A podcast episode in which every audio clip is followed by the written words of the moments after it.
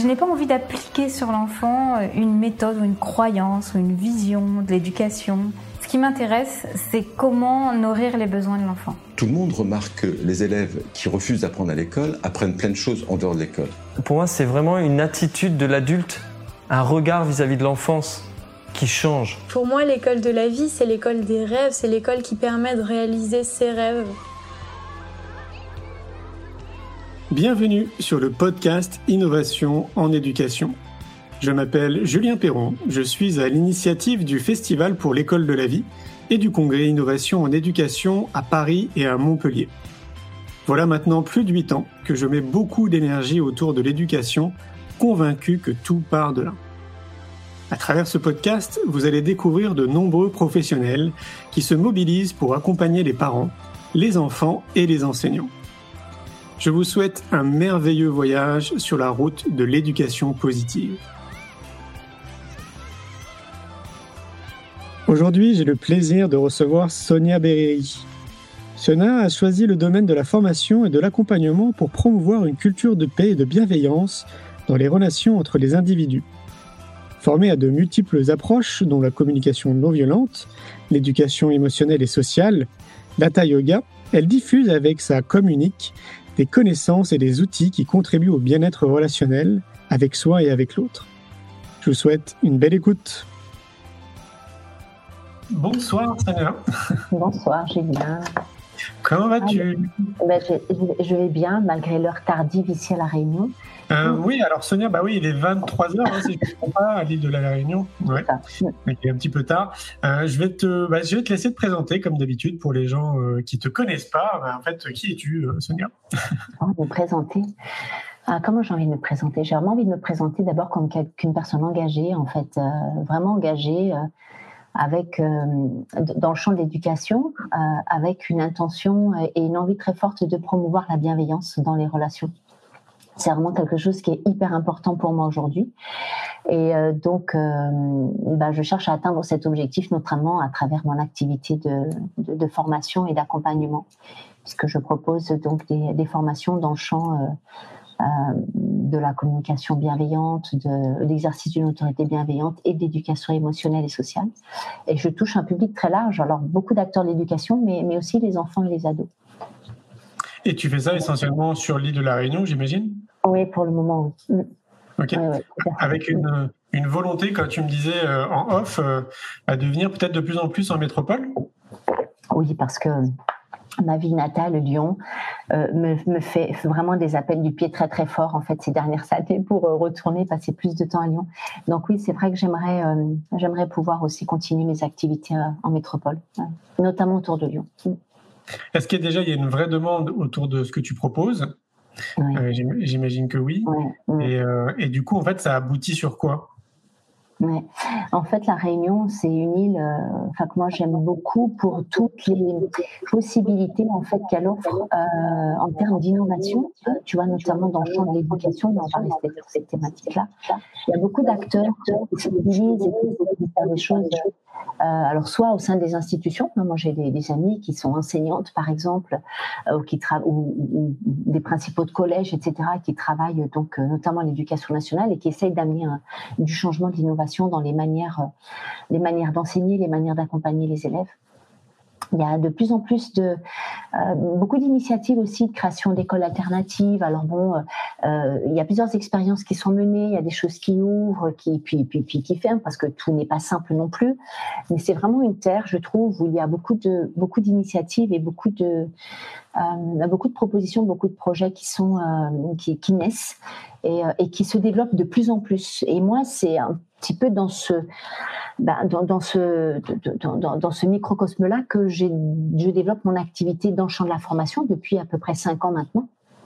Donc c'est pas mon premier métier, hein, puisque moi je viens du champ socio-éducatif à la base, mais j'aime beaucoup, euh, j'aime beaucoup voir toutes ces initiatives qui se développent et puis des, des tentatives aussi de, de, se connaître et se reconnaître entre nous pour créer et constituer des réseaux. Et des fois sous l'impulsion aussi d'institutions. De, il y, a des choses qui sont en train de, se mettre en place. Alors après, c'est toujours la même chose, c'est-à-dire que entre l'intention et l'action, parfois il y a du temps qui, s'écoule. Mais en tout cas, je, sens, moi, ça fait 13 ans que je vis ici, il y a vraiment un mouvement qui, prend de l'ampleur, qui, prend de l'ampleur dans, le sens de, de proposer d'autres manières d'accompagner et d'éduquer les enfants et les ados. Bah, ouais, oui, nous on le constate aussi en métropole. Hein. Enfin, en tout cas, moi de mon côté, c'est ce que je vois depuis de. En fait, plus les années passent et plus il y a une vraie demande, que ce soit au niveau euh, des particuliers, je vais dire, que des professionnels qui sont au compte de l'éducation. Oui. Et puis, euh, ouais, et donc du coup, euh, quand on parle d'éducation émotionnelle, puisque c'est le sujet de ce soir, en fait, on parle de quoi précisément? Est-ce qu'on parle du quotient émotionnel aussi ou c'est deux choses différentes? En fait, euh, l'éducation émotionnelle, au sens où on va en parler ce soir, c'est vraiment un très grand chapeau. C'est euh, vraiment un ensemble de, stratégies éducatives, d'approches, de pédagogie euh, qui permettent de développer toutes les compétences qui sont liées à la relation. que ce soit la relation à soi, la relation à l'autre et la relation à l'environnement. Donc, l'intelligence émotionnelle, c'est un aspect de l'éducation émotionnelle et sociale. Euh, mais ça va beaucoup plus loin que simplement euh, apprendre à réguler ses émotions, par exemple. Même si la régulation des émotions est quand même beaucoup au cœur de, toutes, ces, toutes ces approches, euh, parce qu'on sait qu'il y a un enjeu important à apprendre aux enfants, et on va commencer avec les adultes, à réguler ses émotions. Et donc, euh, toi, tu interviens assez tôt euh, au niveau de, je veux dire, des phases d'évolution euh, de l'être humain. Est-ce que tu interviens très tôt à l'école ou plutôt au niveau des adultes? Bah, en fait, j'ai envie de dire les deux, et les deux sont aussi passionnants l'un que l'autre. En fait, avant de créer mon activité d'indépendante, je, me suis exercée. Je me suis lancée dans l'animation d'ateliers avec des enfants de CE1 et des enfants de CM2 c'était dans, l'école où j'étais parent d'élève et où j'ai appris pendant un an à des enfants euh, à, à, vivre et incarner des valeurs pour pouvoir euh, apprendre à, vivre ensemble et à gérer les conflits, notamment de manière positive. Donc, apprendre les outils de la communication non violente, par exemple, donc avec des enfants très jeunes, euh, puisque j'ai commencé, donc je te disais, avec des, enfants de CE1. On peut le faire bien avant. Hein. Maintenant, il y a beaucoup d'outils, euh, il y a beaucoup de programmes qui permettent aussi d'aider de, les enfants à développer ces compétences-là, même en maternelle. Et puis, bien sûr, un énorme, un des, un des gros enjeux, moi, je trouve, de ce siècle, ça va être, et c'est de pouvoir permettre aux adultes euh, de se former pour pouvoir, pour qu'ils puissent eux-mêmes ensuite accompagner leurs élèves et les aider à faire l'apprentissage de ces compétences qu'on appelle aussi euh, les compétences psychosociales. Donc l'entrée est double et les, deux sont utiles et les deux sont importants, je trouve. Oui, moi j'appelle ça même le trio gagnant. C'est-à-dire si on va plus loin, je, je, pense aux, enseignants, aux parents et aux enfants. Fait, dans l'idéal, tu vois, il faudrait qu'il y ait vraiment cette transmission. Oui. Alors, quand je parlais d'adultes, je parle vraiment d'éducateurs au sens large. Euh, moi, j'ai l'occasion de travailler aussi bien avec des parents que des enseignants, que des éducateurs, que des animateurs. Donc, vraiment ceux qui concourent à, l'éducation euh, des enfants. Mm. Et tu disais qu'il y avait des, le monde institutionnel se, bougeait, en fait? Oui. En, fait, ça ne sert à rien. Quand tu mets ta main sur le micro, ça ne sert à rien. Ça fait plus de bruit qu'autre chose quand je tousse, parce que là, je suis prise, je disais depuis euh, hier, je suis désolée si, euh, si, c'est gênant au niveau du bruit. Du coup, je vais plus toucher mon micro. Oui, ici à La Réunion, l'Académie de La Réunion, en tout cas, euh, s'empare un petit peu de, cette thématique du bonheur à l'école et a notamment euh, euh, cherché à identifier tous les acteurs euh, sur le territoire qui contribuent par des actions, des projets, par des programmes à, favoriser l'épanouissement de l'enfant en complément de tout ce qui se fait au niveau de la transmission des savoirs académiques. Donc il y a un recensement qui a été fait par l'association de psychologie positive de l'océan Indien. Mmh. Euh, puisqu'on on est quand même un certain nombre maintenant euh, à avoir fait aussi à s'être formé à la psychologie positive et donc il y a eu un recensement des différentes actions qui sont mises en place parce qu'il y a une volonté, en tout cas affichée au niveau du rectorat de la Réunion, euh, de, bah, de promouvoir ces approches et de promouvoir ces outils. Ok. Ah ouais, donc ce qui serait bien, c'est que ça arrive peut-être un peu plus vite parce que c'est le cas pour nous ici en métropole. Mais bon, ça représente un million de salariés, je ne sais pas combien de centaines de milliers d'établissements. Donc ça, ça avance vraiment tout doucement. J'imagine que sur une île, on peut mesurer davantage les, les effets. Quoi. Oui, et mais je pense qu'on bénéficie aussi justement de cette impulsion qu'il y a au niveau national, hein, parce que clairement, l'Académie de la Réunion répond aussi aux directives euh, internes au sein de l'éducation nationale et qui effectivement euh, cherche à développer euh, ce travail de, favoriser l'apprentissage des compétences psychosociales. Et puis il y a toutes les initiatives, encore une fois, citoyennes de, personnes ben, comme moi, en fait, hein, dont je fais partie, puisque encore une fois, c'est vraiment une initiative personnelle au départ, euh, de, de, de, proposer des outils dans les écoles ou dans les milieux où on éduque, des outils qui permettent en fait aux acteurs de l'éducation d'être d'être plus efficace dans la, dans, dans la transmission et euh, en tout cas de la, de la valoriser cette transmission parce qu'il y a y a beaucoup, beaucoup d'acteurs de l'éducation qui font les choses sans forcément toujours en avoir conscience. Et puis il y en a de plus en plus qui se forment euh, que ce soit dans le cadre de démarches individuelles ou bien sous l'impulsion d'un chef d'établissement, euh, d'une euh, d'une équipe, d'un d'un conseiller. Alors ce qu'on appelle le CARDI, hein, le conseiller académique sur la recherche, l'innovation et l'expérimentation. Hein, on a eu des CARDI ici à la Réunion qui ont été très actifs pour promouvoir justement des, approches différentes et, contribuer à les diffuser. Et ce qui veut dire que, in fine, selon toi, ça sert à quoi d'intégrer le plus tôt possible dans notre système?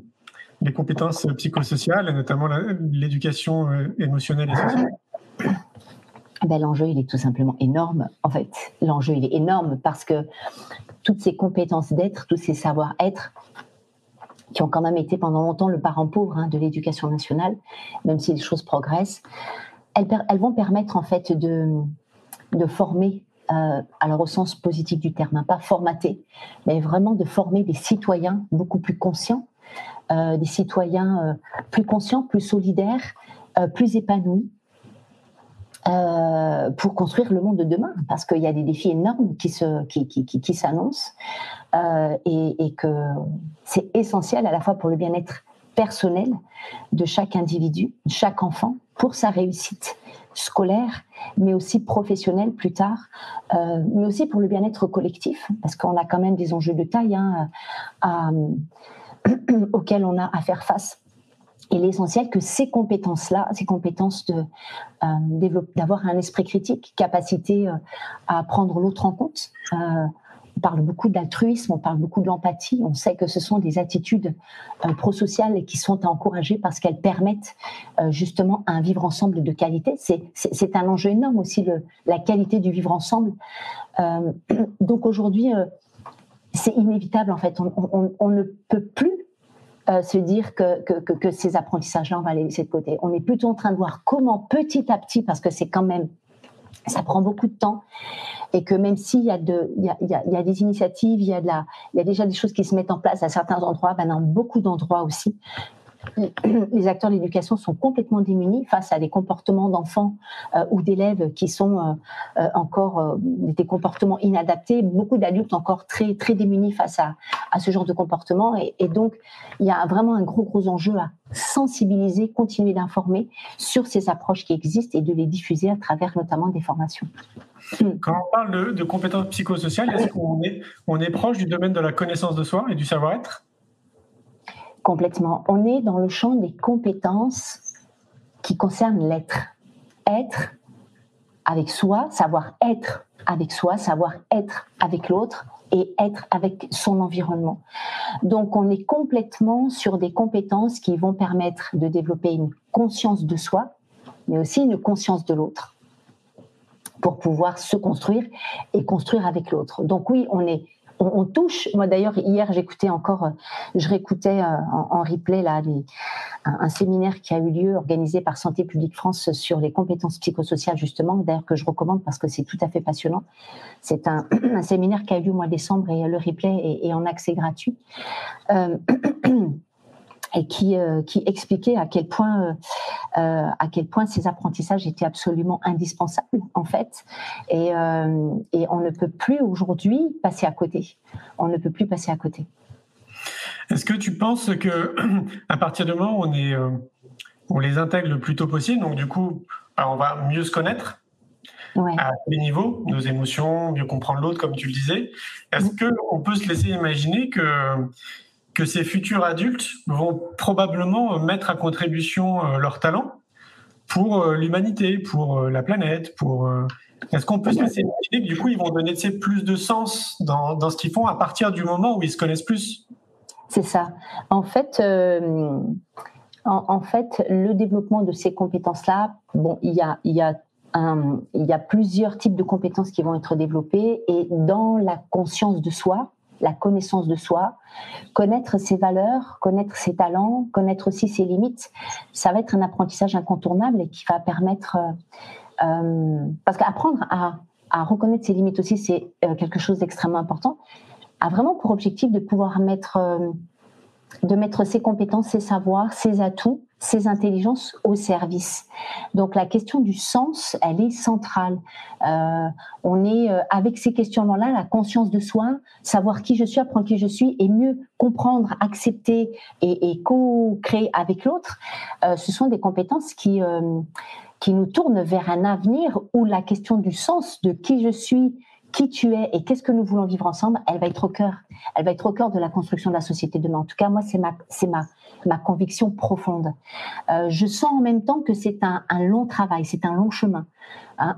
On n'est pas tous euh, on n'est pas tous euh, euh, sensibilisés à la, même, hauteur. Encore une fois, moi, je vois encore beaucoup d'enseignants, d'éducateurs, d'animateurs, même dans le champ de la protection de l'enfance, qui, qui, qui, est moi un secteur, le secteur d'activité duquel je viens, où il y a des formations hein, sur l'accompagnement des enfants ou des ados, mais il y a un déficit important encore sur comment concrètement je peux faire pour aider les enfants et les ados à développer ces compétences-là sans passer par la morale ou, le discours, mais euh, de manière en utilisant des pédagogies qui soient vraiment efficaces.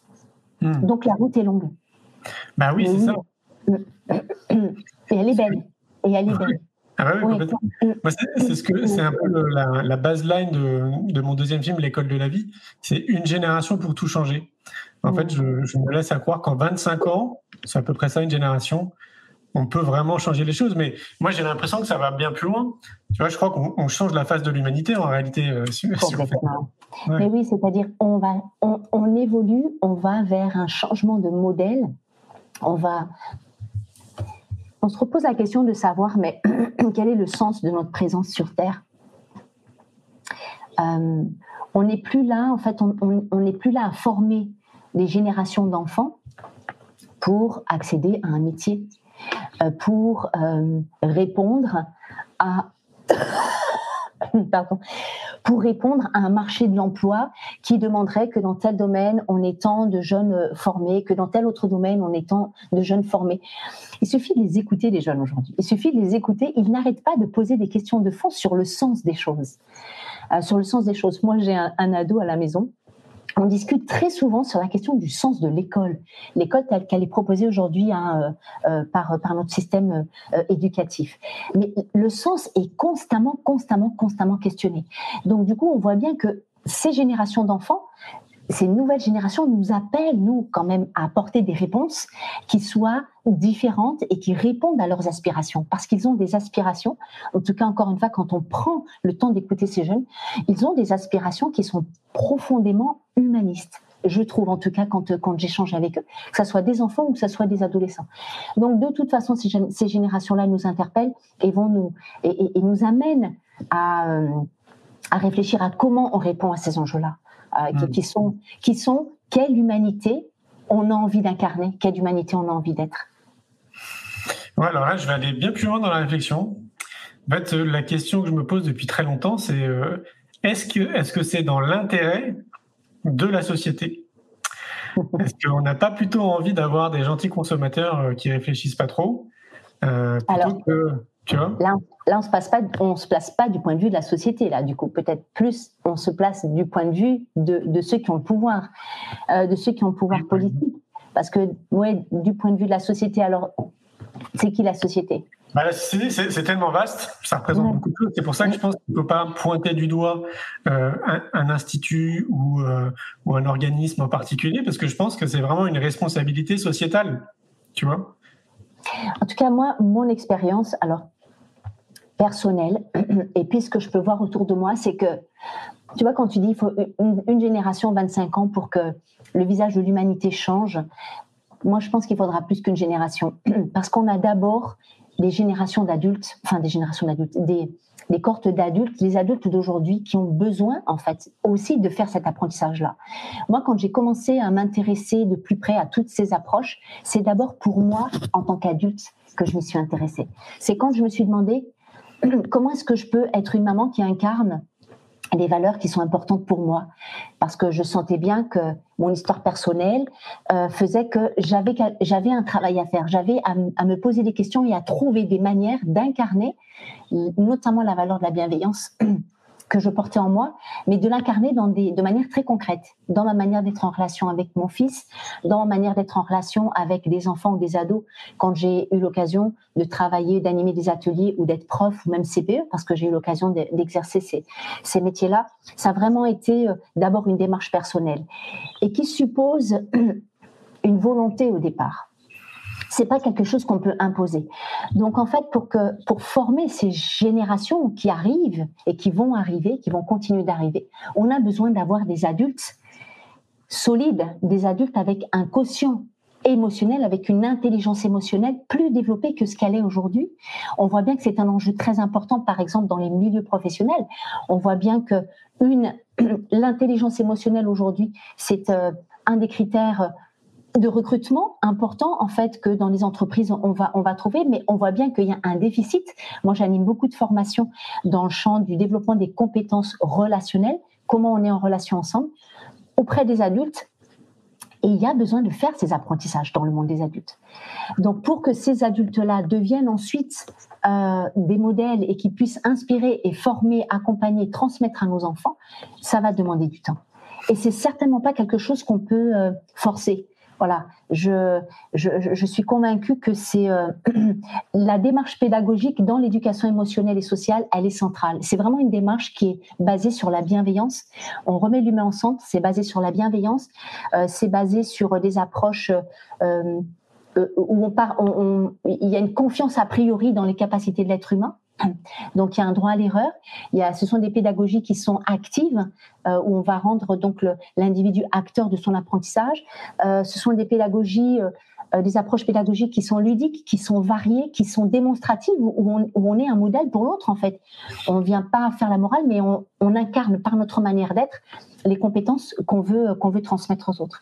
Ça va prendre du temps et en même temps, le train est en marche. En tout cas, moi, je le vois à, plein niveau. Mm. Ah oui, je te rejoins à 100%. Mais pour moi, du coup, il en vient de, comme je le dis souvent, de la responsabilité citoyenne. En fait, c'est plus une responsabilité sociétale, c'est une responsabilité citoyenne. C'est-à-dire que de conscientiser déjà que chaque citoyen euh, prenne soin de lui avant de vouloir. Ouais, c'est ça. Avant de commencer à vouloir prendre soin des autres et prendre soin de soi, bah, ça, ça passe par plein d'étapes évidemment. Après, ben, on boucle la boucle en se disant que si on commence dès le départ, dès l'éducation, quand on est quand on est des enfants, bah, a priori, ça nous fait gagner du temps après plus tard en tant que jeune adulte ou adulte. Mais du coup, ouais, moi je dis très souvent, là, c'est, je sais pas, ça doit faire moins 5-6 ans que je dis ça. Je trouve que c'est une responsabilité citoyenne en fait de prendre soin de soi, de trouver en fait c'est tous les outils qui sont bons pour toi, quoi, en termes d'alimentation, de sport, de sommeil, de nature, de tout ce que tu veux. En fait, de trouver vraiment ce qui te permet d'être bien dans ton corps, d'être bien dans ta tête, parce que bah effectivement après, bah t'es plus lumineux euh, tu abordes les événements de la vie de manière complètement différente, tu es plus créatif, tu es plus connecté à ta partie intuitive. Enfin, on est complètement là dans le domaine de la connaissance de soi, à mon sens. Et ça, connaissance de soi et développement, développement de ses, ouais, développement de son être, développement de l'être. Mm. Bah ouais, c'est ça, ouais. Donc, euh, ouais, au-delà d'une responsabilité sociétale, c'est déjà si chaque citoyen conscientisait l'impact qu'il peut avoir en prenant soin de lui, euh, ce serait déjà énorme. Hein. Ouais. Alors moi j'ai dans l'idée, tu vois que les leviers c'est vraiment sur les deux niveaux. Il y a effectivement la conscience individuelle. Alors quand tu dis citoyenne, moi j'entends individuelle, hein, c'est ça? Oui, c'est ça. À l'échelle euh, individuelle, citoyenne. Alors citoyen parce qu'il y a un enjeu pour le pour la société aussi quand même. C'est-à-dire que si je rayonne, si je prends soin de moi, si euh, si euh, si je prends le temps de développer mes savoir-être, comme l'être humain est un être de contribution, c'est pour le mettre au service aussi de quelque chose. Et c'est un élan qui est naturel chez l'être humain en fait. Quand il n'est pas, il perverti, il a envie de contribuer, il a envie d'être utile aux autres. Et puis il y a quand même, je pense, nos modèles, nos modèles qu'il est impératif de faire évoluer. Euh, les, parce que le modèle qui est encore à l'œuvre, c'est un modèle d'organisation de la société où, dans les rapports, c'est vraiment un modèle de dominant-dominé qui est encore à l'œuvre et qu'on retrouve à plein d'étages de notre société. Donc pour moi, il y a vraiment les deux, les, deux vont ensemble. Euh, on ne peut pas tout faire reposer sur l'individu, on ne peut pas tout faire reposer sur le système. Je crois que ce sont les deux qui ont intérêt à évoluer euh, simultanément ou en tout cas, euh, oui, en, parallèle. Je crois que les deux sont importants parce que faire évoluer les structures, social, c'est quand même important. C'est un levier, en fait, c'est même un levier très puissant. Euh, voilà, parce que, et d'ailleurs, quand on écoute le, monde des adultes, hein, il y a un sentiment d'impuissance encore beaucoup qui demeure.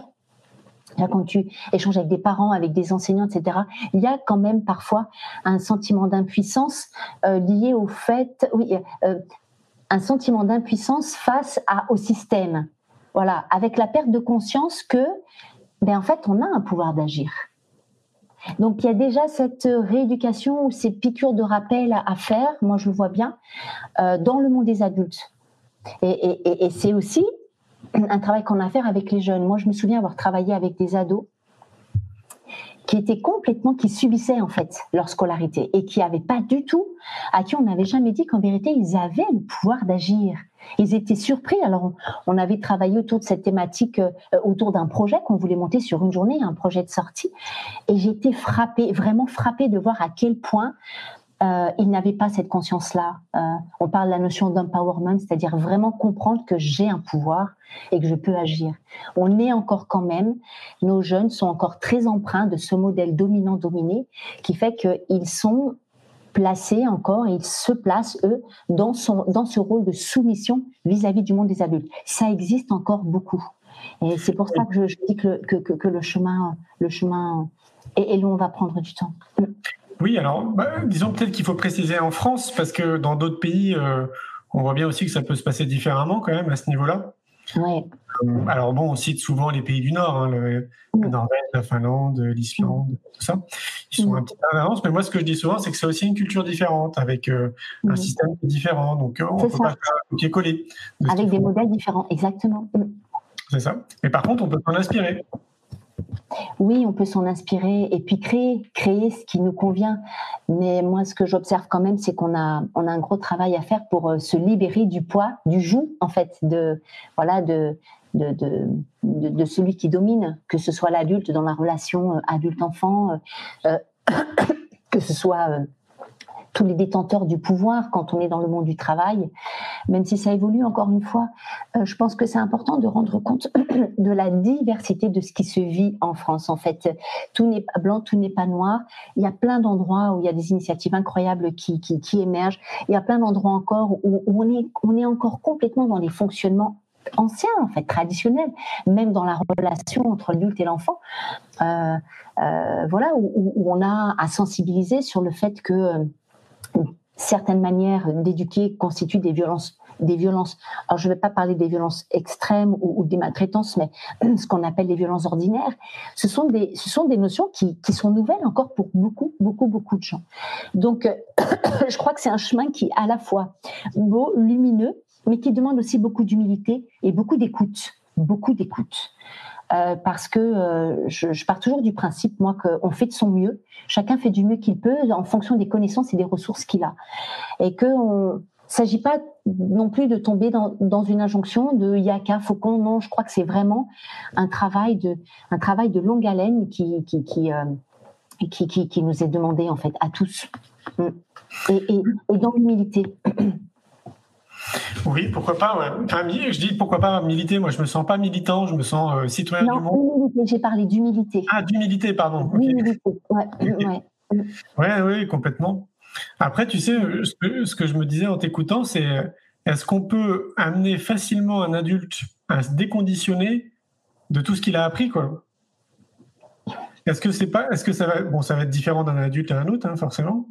Et l'autre question qui me donne à l'esprit, c'était, enfin, c'était pas une question, c'était plutôt une réalité. Si on est 8 milliards d'individus maintenant sur notre planète, a priori, on est 8 milliards de personnes différentes, et donc avec des compétences innées aussi différentes. Et donc, ce qui est magique, c'est qu'on est tous complémentaires, en fait, a priori. Alors, on est interdépendants. Complémentaires, je crois que les complémentarités, elles sont à organiser, elles sont à créer. Mais si déjà on a cette conscience qu'on est interdépendant, qu'en vérité, on a vraiment intérêt à s'intéresser les uns aux autres parce qu'on a des choses à s'apporter mutuellement, non seulement on a des choses à s'apporter mutuellement, mais on ne peut pas vivre les uns sans les autres. Donc ça, c'est encore, encore un autre niveau. Ta, ta, question euh, précédente, moi, elle me, elle, me fait, enfin, je peux m'appuyer sur mon expérience personnelle pour voir que dans les formations que j'anime, par exemple, tu as toujours ceux qui sont là parce qu'ils l'ont choisi, qui sont dans une démarche, hein, ce sont tous ceux, dont on a parlé, ceux qui sont dans une démarche citoyenne individuelle, qui prennent conscience qu'effectivement, il, il y a des manières différentes qui existent sûrement pour euh, enseigner, éduquer si on est un parent, accompagner si on est un éducateur ou un animateur. Ils ne savent pas toujours comment, donc ils se forment. Et puis, il y a aussi tous ceux qui sont dans les formations parce que on les a inscrits d'office, ils se sont retrouvés là, l'institution les a inscrits. Il peut y avoir euh, euh, la résistance, un esprit critique, dubitatif par rapport aux propos qui, peut être, qui peut être euh, proposé. Mais toujours, en tout cas moi c'est mon expérience, ils en ont toujours tiré des bénéfices. Donc c'est après à chacun euh, c'est à chacun de, faire son chemin. On ne peut pas, encore une fois, forcer, obliger, mais par contre, euh, inciter, inviter, sensibiliser, euh, montrer par l'exemple aussi. C'est, ce sont des leviers qui, petit à petit, peuvent aider les plus récalcitrants ou les plus éloignés, en fait, de ces manières ou de ces approches d'éduquer à s'y intéresser. Oui, ou une autre solution euh, que je trouve très pertinente, c'est ce qu'on a mis en place nous maintenant depuis euh, six ans. Euh, c'est les événements. Si on fait un festival à Montpellier, un festival pour l'école de la vie, et puis le congrès innovation en éducation. Et en fait, pour moi, ça serait mais vraiment génial. Et j'invite les gens qui nous écoutent ou qui nous écouteront plus tard, s'ils se sentent l'âme d'organiser des événements, mais qu'ils le fassent parce qu'on a vraiment besoin en fait de se rencontrer. On a besoin d'échanger entre personnes bah, comme toi et moi, tu vois, qui avancent à peu près dans les mêmes directions, avec les mêmes énergies, etc. Euh, où on voit bien en fait qu'on est interdépendant, comme tu le disais. Et moi, je le mesure du coup au Festival pour l'école de la vie, puisqu'il y a quand même 15 000 personnes qui viennent tous les ans. Et je vois en fait l'effet bénéfique que ça peut apporter aux gens c'est incroyable. Déjà, le, bienfait juste humain. Beaucoup de gens nous disent, voilà, ça me redonne foi en l'humanité. Déjà, après, sur place, c'est un vivier en fait de, graines qui se sèment autour de l'éducation. Et après, derrière, il se passe plein de choses. J'ai une anecdote là qui est assez récente. Euh, ça remonte à un petit mois. Je vais à un mariage d'un ami. Euh, et, pendant la soirée, il y a un couple qui vient me voir, un peu timide. Il dit Vous êtes, vous êtes Julien hein? Euh, Oui, oui, euh, Julien Perron, oui, oui c'est moi. Et on voulait vous dire En fait, on, s'est rencontrés à votre festival et on s'est mariés là, il y a deux ans. Quoi. Mmh. Donc, il y a plein de petites anecdotes aussi comme ça, tu vois, un peu mignonnes. Et on a vraiment besoin de se rencontrer. Et l'autre chose que je vois aussi au Congrès Innovation et Éducation, parce que là, on est dans une salle qui est fermée, c'est que plus les années passent, là, on va être notre cinquième bah, en 2023, et ben, il y a le monde institutionnel et tous les acteurs qui sont autour qui se rencontrent dans ce type d'événement. Hmm. Et ça, c'est génial parce que dans la vie de tous les jours, ils ne se seraient jamais rencontrés. Ils n'auraient jamais eu le contact d'un tel qui bosse dans tel, dans tel endroit. Et d'un coup, ils se rendent compte, ils voient que bah, ça matche bien ou pas, hein, d'ailleurs, humainement. Hmm. Et en tout cas, ça, ça apporte des choses.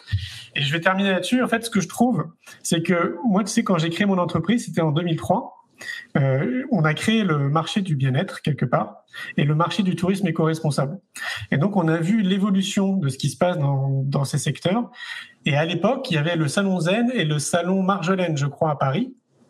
Maintenant, on a quasiment des salons de la connaissance de soi, du développement personnel, un peu partout en France, quasiment dans tous les départements de France.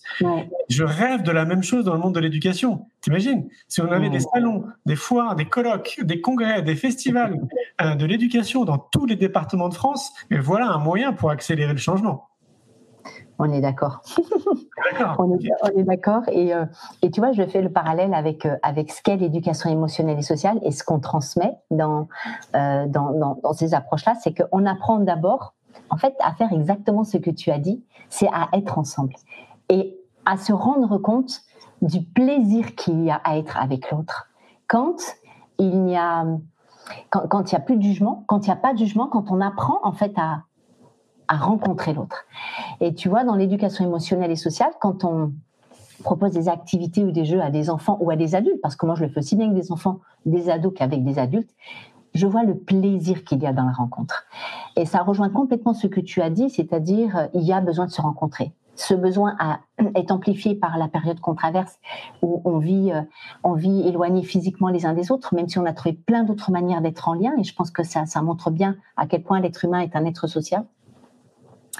Mais oui, organiser des événements, c'est important. Alors, euh, il se passe des choses ici à La Réunion, il se passe des choses un peu partout. Et, justement, euh, tu parlais d'initiative.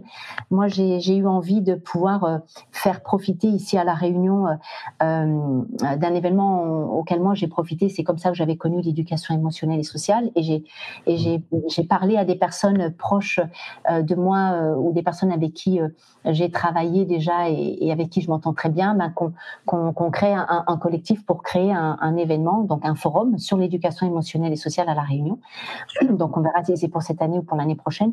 Mais il, y a beaucoup d'initiatives. Ce que j'observe, euh, c'est euh, l'importance euh, de continuer de réseauter parce que ces initiatives, elles restent. Alors, je trouve que ce qu'on a travaillé encore, c'est la mise en lien. Voilà, c'est la mise en lien. Parce que beaucoup de personnes font beaucoup de choses, mais il n'y a pas forcément toujours euh, les articulations entre les différents acteurs. Et ça aussi, c'est un enjeu. Et euh, les événements ou tout ce dont tu parles, les congrès, ce sont des leviers, euh, des leviers puissants pour ça. Ah ben oui. Ouais, la Réunion, elle est, elle est quand même, euh, euh, je réalise là, elle est quand même pionnière aussi hein, dans certains domaines. Tu vois, par exemple, euh, dans le champ de la, euh, de, de, la, de, de, des enfants au potentiel. bon, on est dans le champ de l'éducation avec des profils d'enfants euh, un peu particuliers sur lesquels il y a un, un focus parce que ça, aujourd'hui, on s'y intéresse et puis pour voir comment on peut aider ces enfants à vraiment bah, réaliser leur plein potentiel aussi. il y a des L'AMPEP, l'Association nationale euh, donc pour les enfants intellectuellement précoces, est très active à la Réunion. Il fait beaucoup de choses dans d'autres domaines, champ de l'éducation positive, euh, notamment, euh, il y a des événements régulièrement qui sont organisés. Alors c'est vrai que depuis la crise sanitaire et le Covid, bon ben c'est, euh, on se retrouve euh, plus souvent en ligne sur des événements en ligne. Il y en a quand même moins. Euh, mais ça reste, assez foisonnant en termes de propositions. Et c'est vrai que moi, ce que je, ce que je trouve intéressant, c'est que il y a des initiatives citoyennes, comme tu dis, tu vois, moi, quand, euh, même si je me suis nourrie de mon parcours professionnel et que les personnes que j'ai, euh, que j'ai réunies pour euh, travailler sur le, la création de cet événement, ce sont aussi des personnes qui sont impliquées professionnellement dans le champ de l'éducation positive. Euh, il y a donc aussi bien des institutions que des, des, initiatives citoyennes qui se développent pour promouvoir toutes ces approches. Et ça, je trouve que c'est un, un, un super signal. Oui, alors une fois de plus, je pense que ça se voit beaucoup plus à La Réunion qu'en métropole. Mmh parce que bah, c'est quand même beaucoup plus grand chez nous. Et moi, de ce que j'observe, c'est que ça commence en fait tout doucement. Euh, on va dire, depuis deux ans, on, on, reçoit de temps en temps des emails de personnes qui nous disent Ah, je suis venu à votre festival ou je suis venu à votre congrès. On aimerait organiser nous aussi un événement dans notre ville. Mm. Est-ce que vous pouvez nous filer un coup de main, nous expliquer comment vous avez fait, etc. Donc, ça, c'est une très bonne nouvelle, mais je trouve que c'est. On en est encore un peu au balbutiement. Quoi. Il y a, Bon, euh, voilà, euh, c'est encore assez gentil, quoi. Faudrait, ça, ça, serait bien, ouais, parce que en plus, je sais qu'il y a beaucoup de gens qui sont capables d'organiser des événements. Ça, ça, nécessite pas des compétences euh, extraordinaires. Ça dépend, ça dépend de la taille de l'événement. Oui, ça dépend de la taille de l'événement. Ça dépend de la taille de l'événement. Ça, ça, demande quand même. Je fais un petit parallèle rapide. J'ai, euh, on, on, a ici à la Réunion la Fabrique du Changement. Je ne sais pas si tu connais. Euh, non si tu connais euh, la fabrique du changement qui est née à Nantes. Donc là, on est dans le champ de l'innovation managériale. Donc comment faire rentrer dans le monde du travail aussi toutes ces approches innovantes, etc. Et donc, euh, donc la fabrique du changement a été créée à Nantes et a fait des petits dans différentes villes de, de, de métropole. Et euh, il y a la fabrique euh, du changement Océan Indien qui a été créée ici à La Réunion l'année dernière. Et donc là, on, on, a créé un collectif aussi hein, pour se lancer dans cette aventure folle, euh, humainement très riche et, euh, et, et, et, le résultat a été superbe, première édition en tout cas. Mais on s'est rendu compte que ça demandait quand même la création d'événements de qualité comme ça, ça demande quand même une certaine expertise et des, compétences. Voilà. Donc, euh, organiser des. Alors, il faut. Alors. il ne faut, pas que ça freine, il faut pas que ça freine les initiatives ou les envies. Et d'ailleurs, nous, nous nous sommes lancés le trio fondateur, on s'est lancé, mais vraiment euh, avec le cœur et avec le avec le cœur, avec la tête. Mais on s'est vraiment rendu compte quand même que sur certains aspects de la création de l'événement, il fallait il fallait quand même maîtriser un petit peu certains euh, certaines parties. Mais ça nous a pas empêché de le faire. Donc, faut surtout pas que ça, il faut surtout pas que ça dissuade les initiatives ou penser qu'il faut de l'expertise pour organiser des événements. Mais quand on veut des événements de qualité, ça demande quand même un temps de préparation euh, suffisant pour envisager tous les, tous les aspects. Bah, moi, je, vais te donner notre exemple, hein, parce que nous, c'était pas du tout notre métier hein, d'organiser des événements, mm. comme plein de choses que j'ai réalisées, hein, les films, euh, euh, le magazine là, qui est sorti, enfin plein de trucs.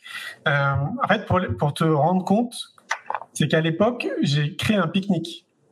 En fait, Ouais. Ce qui, s'est passé, c'est que je recevais plein d'emails de personnes qui voulaient m'aider à créer une école que j'ai envie de créer, qui s'appelle l'école de la vie. Et en fait, j'ai reçu mais tellement de mails, c'était plus de 600 mails, tu vois, en l'espace de quelques mois, que par simplicité dans ma tête, je me suis dit, mais tiens, je vais organiser un pique-nique parce que moi, je trouve ça sympa, tu vois, de se retrouver en pleine nature, d'être tous ensemble et puis euh, d'avancer dans cette idée qu'on va créer une école. Je trouvais ça rigolo, quoi. Bah, on s'est retrouvé quand même 600 à ce pique-nique. Ouais. ouais, j'ai vu ça dans tes, ouais. Tu vois Mm. Et, ouais, et en fait, j'avais aucune compétence pour organiser des événements. On n'attend pas d'avoir des compétences pour créer des événements, on est bien d'accord. Je pense que toutes les initiatives doivent être encouragées.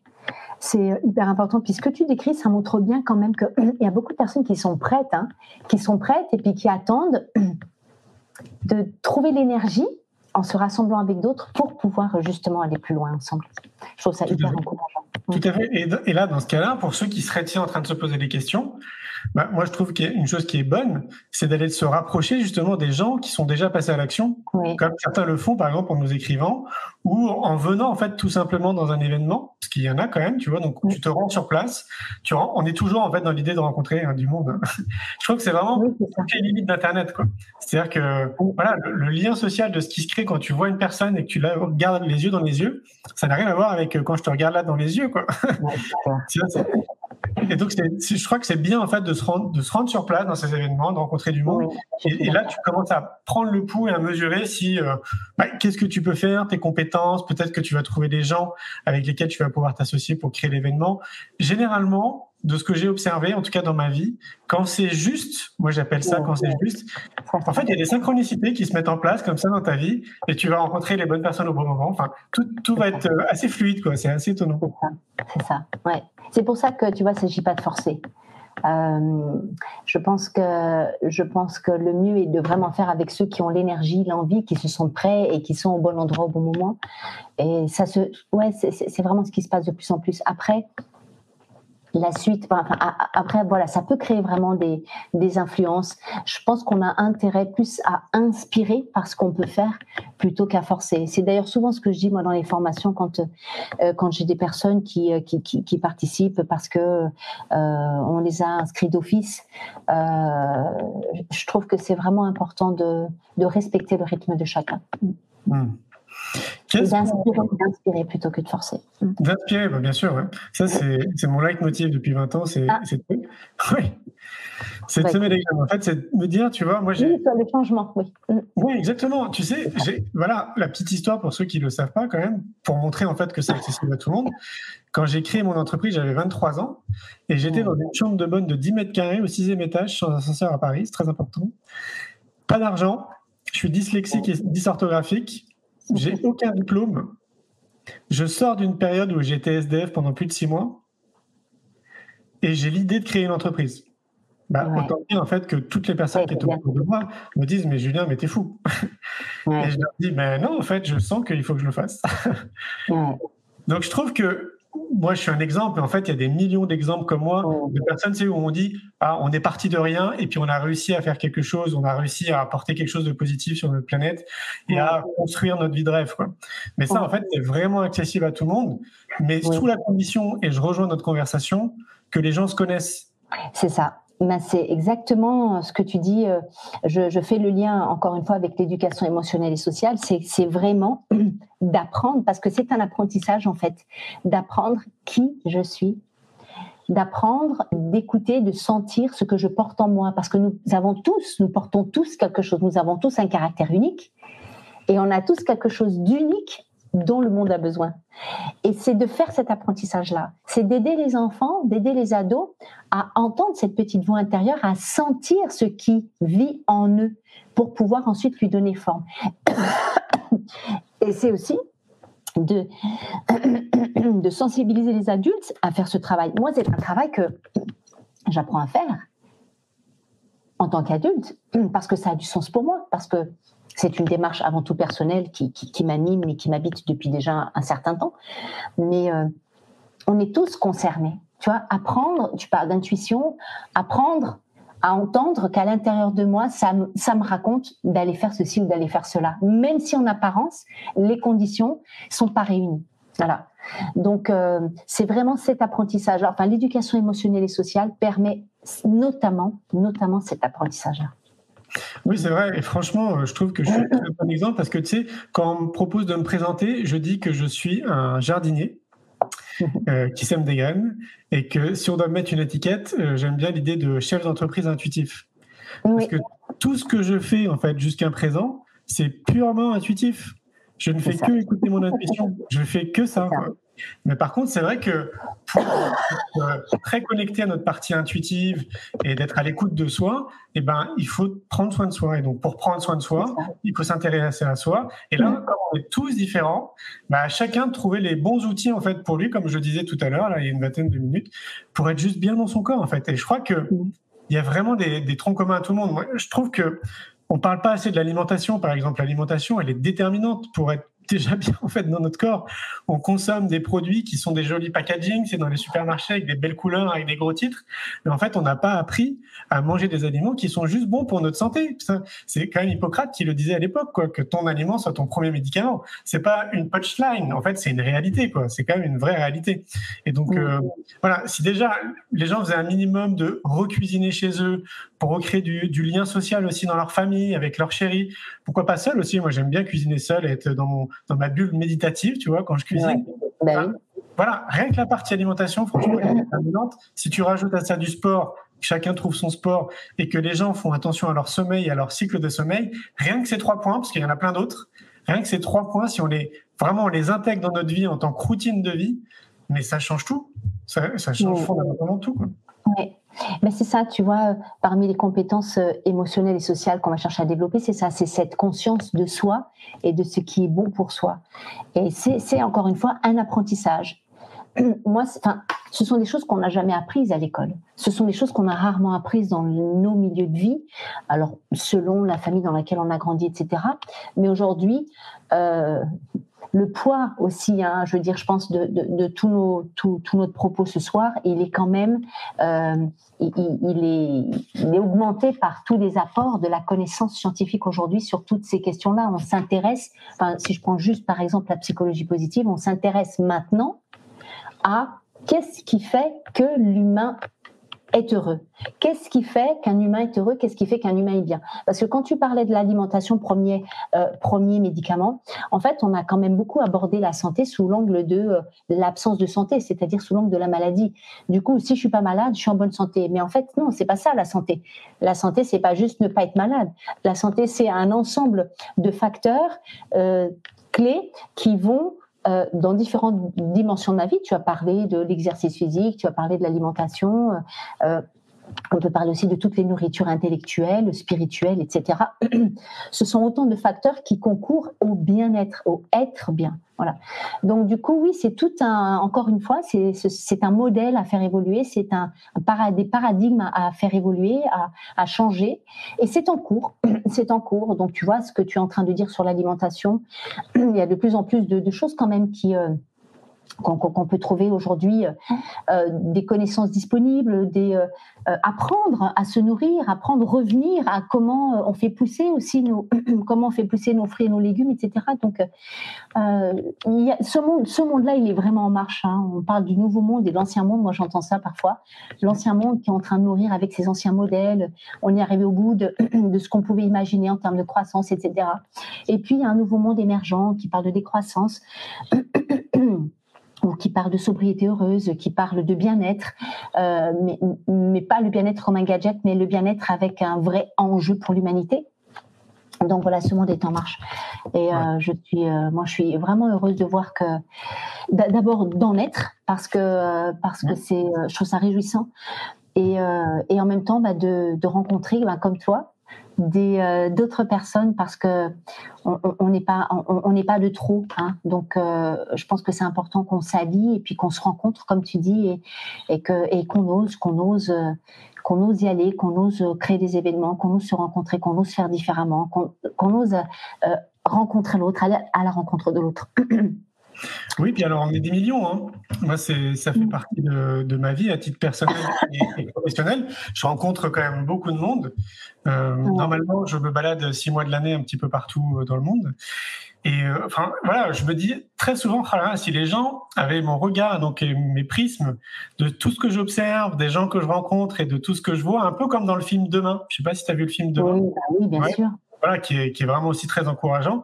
en fait, ma vie, c'est un peu comme dans le film Demain. Moi, je, je, suis en contact avec tous ces gens en fait qui se bougent partout dans le monde. Et, mais rassurez-vous, en fait, on est des millions de personnes dans le monde à se bouger. Par contre, je rejoins ce que tu dis ça manque encore de, de, de, réseautage en fait entre les gens. C'est-à-dire que chacun fait les choses un peu de son côté, on va dire quelque part. Euh, même les réseaux bah, réseautent euh, un peu de leur côté il n'y a pas vraiment d'alliance.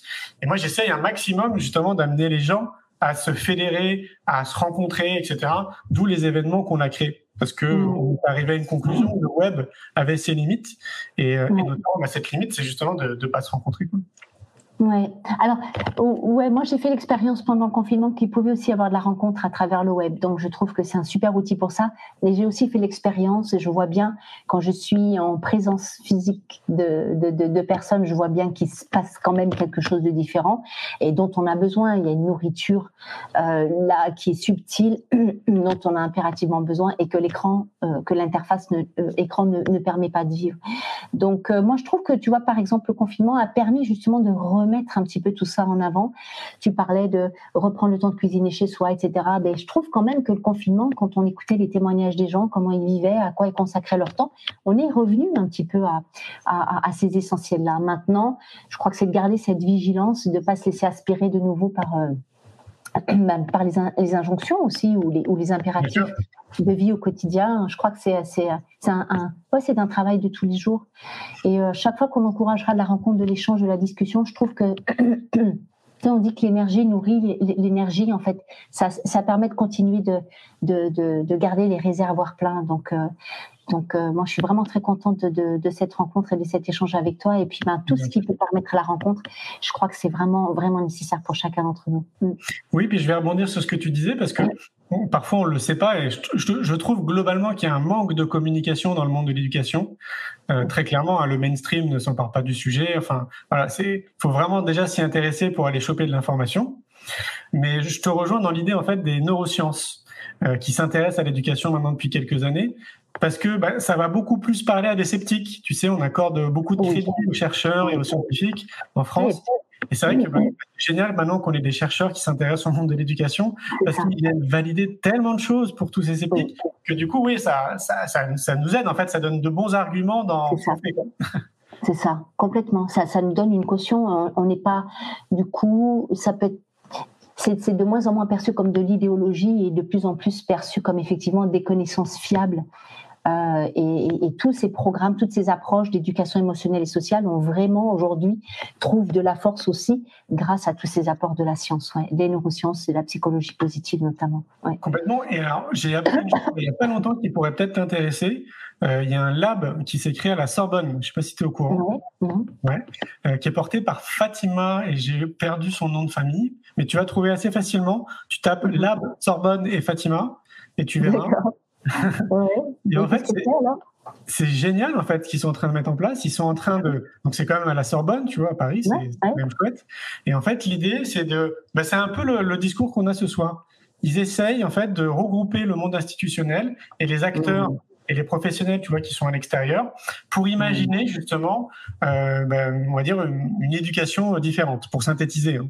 C'est très bien, c'est très bien dit sur leur site, beaucoup mieux que mes propres mots, mais j'ai le sentiment que l'idée motrice, c'est ce que je dis. Donc ça, je trouve génial. Ouais, mais c'est ça, tu vois, toutes ces initiatives, elles sont importantes. Alors, un peu dans la même veine, moi, je, je connaissais un petit peu le, printemps d'éducation. Tu, tu as déjà entendu parler de ce mouvement-là aussi. Tu vois, on voit bien que ça essaime. Hein on voit bien que ça essaime et puis il y a des chercheurs aussi qui se mobilisent. Tu vois, tu parlais, euh, euh, tu disais qu'il n'y a pas beaucoup de communication dans le champ de l'éducation, mais il y a de plus en plus de chercheurs. Enfin, moi, je pense à la psychologie positive notamment, euh, avec Rebecca Chanklon, tu vois, il y a elle qui me vient en tête. Par exemple, par exemple, il y en a beaucoup d'autres qui, qui, font la promotion et qui mènent des actions, tu vois, qui sont engagées citoyennement, voilà, pour, pour essayer de faire bouger les choses. Donc, ouais, moi, je, je retiens vraiment cette idée qu'il est important de continuer de nourrir la flamme voilà. Le feu, continuer de le nourrir. Parce qu'il a vite fait de s'éteindre quand même quand on est au contact. Par ailleurs, parce que ça existe aussi encore beaucoup, euh, au contact de milieux où on est, on est éloigné de tout ça. Et, il y a besoin d'amener, euh, euh, voilà, de l'information, de, sensibiliser, comme tu le rappelais tout à l'heure.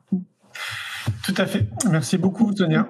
Ça, passe très vite. Oui, c'est vrai. Je vois, qu'il est déjà, il est déjà une heure passée. Enfin, une heure. Il y a une heure s'est écoulée. Il est minuit ici. Waouh, ok. Et puis, euh, bah, j'espère que les personnes qui nous ont écoutés, euh, voilà, ont, été intéressées. Comment on peut vous contacter? C'est des personnes qui sont convaincues, non déjà celles qui, euh, Il y a un peu de tout le monde, je pourrais pas te dire. Ouais. Euh, c'est assez difficile parce que du coup, là, tu vois, on est sur du web, on a des chiffres en fait, de personnes qui sont connectées. Ouais. Euh, j'ai pas leur profil, je ne sais pas, mais euh, je me laisse espérer qu'il y a un peu de tout parce que c'est chouette de s'adresser à des gens qui sont déjà convaincus, ils vont apprendre sûrement aussi des choses, mais dans mon fond intérieur, je préférais aller toucher des personnes qui sont en cours de réflexion, tu vois, qui se posent des questions, et puis là, peut-être ce soir, ils ont eu un déclic. Oui, bien sûr. Je le souhaite. En tout cas, merci. C'était vraiment un plaisir d'échanger. Merci à toi. Comment on fait pour te contacter s'il y a des gens qui veulent te contacter? Comment on fait pour me contacter? Alors, j'ai une page Facebook, So Communique. Euh, donc SO, communique euh, donc avec un CO2M apostrophe unique. Voilà, j'ai une page Facebook professionnelle. Et puis sinon, j'ai un, une adresse mail aussi, euh, sbereri, euh, sbereri11.gmail.com euh, où on peut, voilà, on peut m'adresser des demandes. Mais le, plus simple, je pense que c'est quand même la page Facebook. Là, j'ai un site qui est en, en, en cours de création. En attendant, c'est la page Facebook professionnelle qui me permet de communiquer. Ok, donc S communique. So communique. Ah, so communique. So, comme Sonia, plus loin comme CO2M apostrophe unique. So comme unique. Mm. Ça résume, ça résume Comment, Ah ouais, ouais, c'est exactement ça. C'est vraiment mettre de l'unique dans, dans, le commun, respecter en fait le caractère unique de chacun et la beauté de chacun. C'est ce que tu disais, hein, ce que chacun apporte, qui est précieux et unique. Et comment on peut aussi le mettre en commun. Et c'est vrai que moi, mon fil rouge, c'est la communication non violente qui permet de, de créer, euh, de créer les conditions dont on a besoin pour ça. Magnifique. Merci Sonia.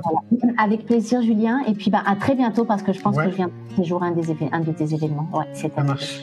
Ouais. Et bonne nuit. Bonne soirée à tous. Au revoir. Ciao, ciao.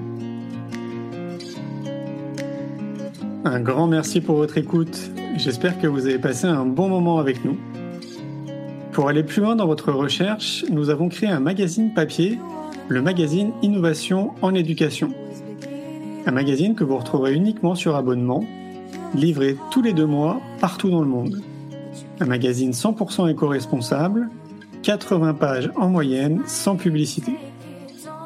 À travers le Festival pour l'école de la vie ou le Congrès Innovation en éducation, nous rencontrons des milliers de professionnels qui proposent des solutions pour les parents, les enfants et les enseignants. Ce magazine se veut être un pont avec le podcast, nos événements et les films que j'ai réalisés. On se retrouve maintenant la semaine prochaine et entre-temps, je vous souhaite une très belle route.